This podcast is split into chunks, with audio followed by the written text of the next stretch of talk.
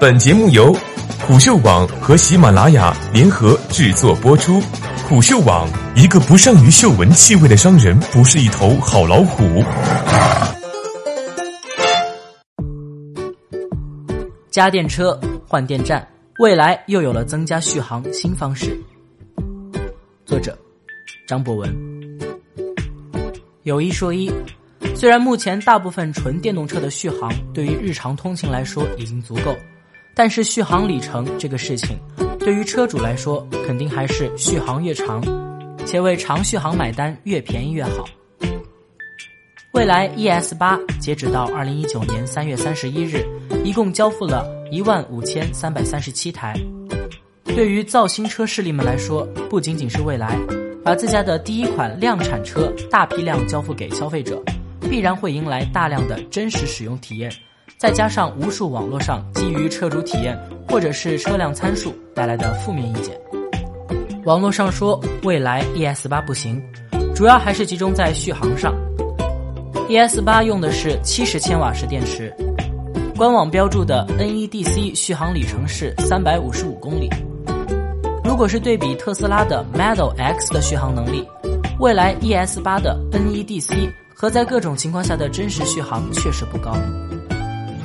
尽管网上评论吵得沸沸扬扬，但其实买 ES 八的车主也不是傻子。任何人在买自己车的时候，一定会评估自己的需求和购买能力，并且也会对车辆有一定的预期。所以，蔚来 ES 八开始交付至今，面对的问题一直是网络社交平台的差评量远要高于真实车主的差评量。但实际上，蔚来也很清楚，电动车在现在这个阶段，续航就是核心竞争力。ES 八尺寸很大，车身很重，虽然影响电动车续航的原因其实有很多种因素，但本质上，在如今这个时间段，确实。纯电动车想要明显提升续航，就只有一个途径，用更大容量的电池。谁都知道用更大容量的电池能让电动车续航更长，但在未来 ES 八这个价格区间，大部分的购车车主显然是不会把 ES 八当做一个尝鲜玩具。归根结底，还是要经常驾驶的。而车这种消费品又不是快消品，厂商不可能快速更新迭代产品硬件。告诉车主，你老车别要了，我们新车更好，买新车就行了。所以，对于目前已经定型的量产电动车，想要直接提升续航，其实路径也很清晰。要么你在产品定义时候就给更大容量的电池留出富裕的车内空间，要么你就在电池整体尺寸不改变的情况下换能量密度更高的电池。好在未来 ES 八是支持换电的。这一点对于那些不满意 ES 八续航的车主来说，是个增加自己电动车续航的好方式。尽管增加的续航并不算多，未来给出的续航增强方案是这样的：用户可根据自身需求选择将七十千瓦时电池包升级为八十四千瓦时电池包，而更换电池包之后，ES 八的 NEDC 续航里程可升级至四百二十五公里。三月三十一日提车或者交了大定金的车主，升级电池的费用是三万人民币；之后的车主升级电池的费用是五万人民币。这也就是说，如果你现在有一台 ES 八，对续航不满意，就可以花三万让自己 ES 八的 NEDC 续航从三百五十五公里涨到四百二十五公里，增加七十公里的续航能力。当然，还要注意的是，增加的续航里程依然是 NEDC 的标准。显然，在真实道路工况下，这七十公里还是会打些折扣。如果我们把时间回到，就会发现，同样使用七十千瓦时电池的 ES 六，NEDC 的续航里程是五百一十公里。给 ES 八换大容量电池的举措，有点像是在 ES 六正式交付之前，给 ES 八老车主们用服务找找心理平衡。当然，话虽说的轻巧。但上线这样的服务，对于未来来说，又是一笔不小的成本。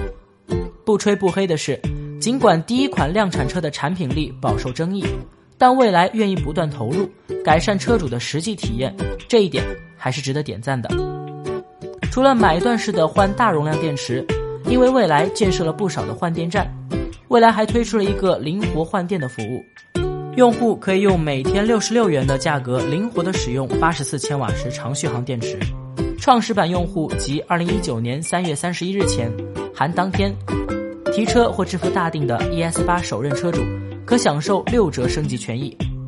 即三十九元每日，且不限次数。看上去挺复杂，对吗？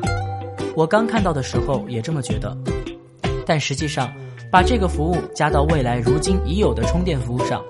其实就能看出未来在为了让自己用户用车省心这件事情上花费了多少精力。你家里可以有充电桩，也可以再叫未来家电车，也可以换电，甚至可以临时租用更大容量的电池来满足自己临时的长途需求。在未来公布这个新政策之后，我采访了未来电源管理副总裁沈斐，问了一个我个人觉得非常实际的问题，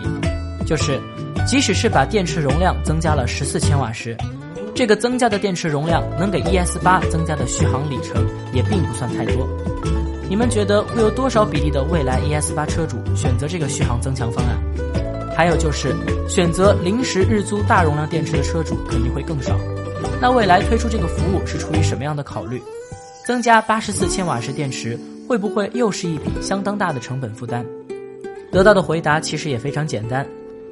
做这个方案是因为现在的车主需要这个方案，而日租大容量电池这个方案甚至还是不少车主提议的。沈斐还给我解释了一下未来运营补电服务的逻辑。首先，购买 ES 八的车主，未来肯定是建议有家庭充电桩的，因为这样最方便。对于车主来说，用车成本也最低。车主临时出现的充电需求可以靠充电站来实现，没有充电站还可以叫家电车来加电。未来也很清楚，家电车来加电的方式其实并不高效，只能算是用成本换取用户的便利。